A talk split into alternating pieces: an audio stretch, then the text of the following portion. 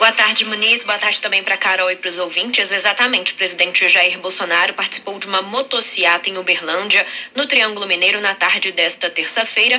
Segundo apoiadores, o encontro foi uma comemoração ao aniversário de 133 anos de Uberlândia. Parlamentares mineiros da base de Bolsonaro também participaram do ato.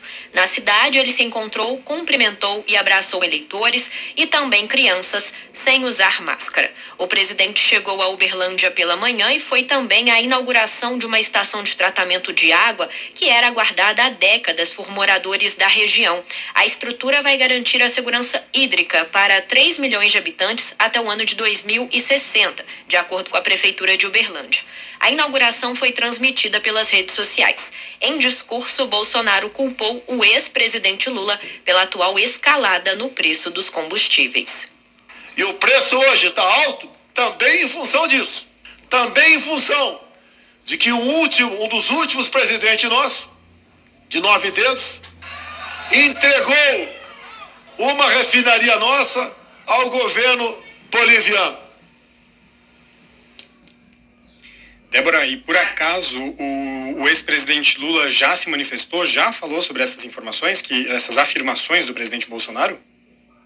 Exatamente, Muniz. Por meio da assessoria de imprensa, o ex-presidente Lula respondeu que Bolsonaro espalha mentiras e fake news para fugir de suas responsabilidades. Sobre essa fala, o atual presidente fez referência a duas refinarias que a Petrobras tinha na Bolívia e foram nacionalizadas pelo governo boliviano em 2006 e vendidas no ano, no ano seguinte pela estatal brasileira por 112 milhões de dólares. Economistas e integrantes do setor dizem que o aumento nos preços dos combustíveis está ligado, na verdade, ao dólar alto, ao preço do barril do petróleo e à estrutura de mercado.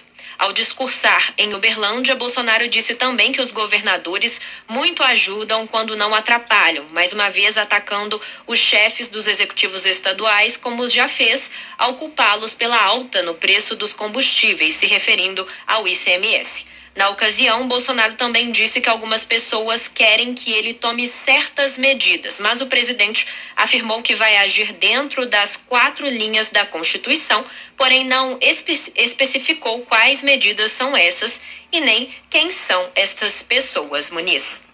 Tá certo, obrigado.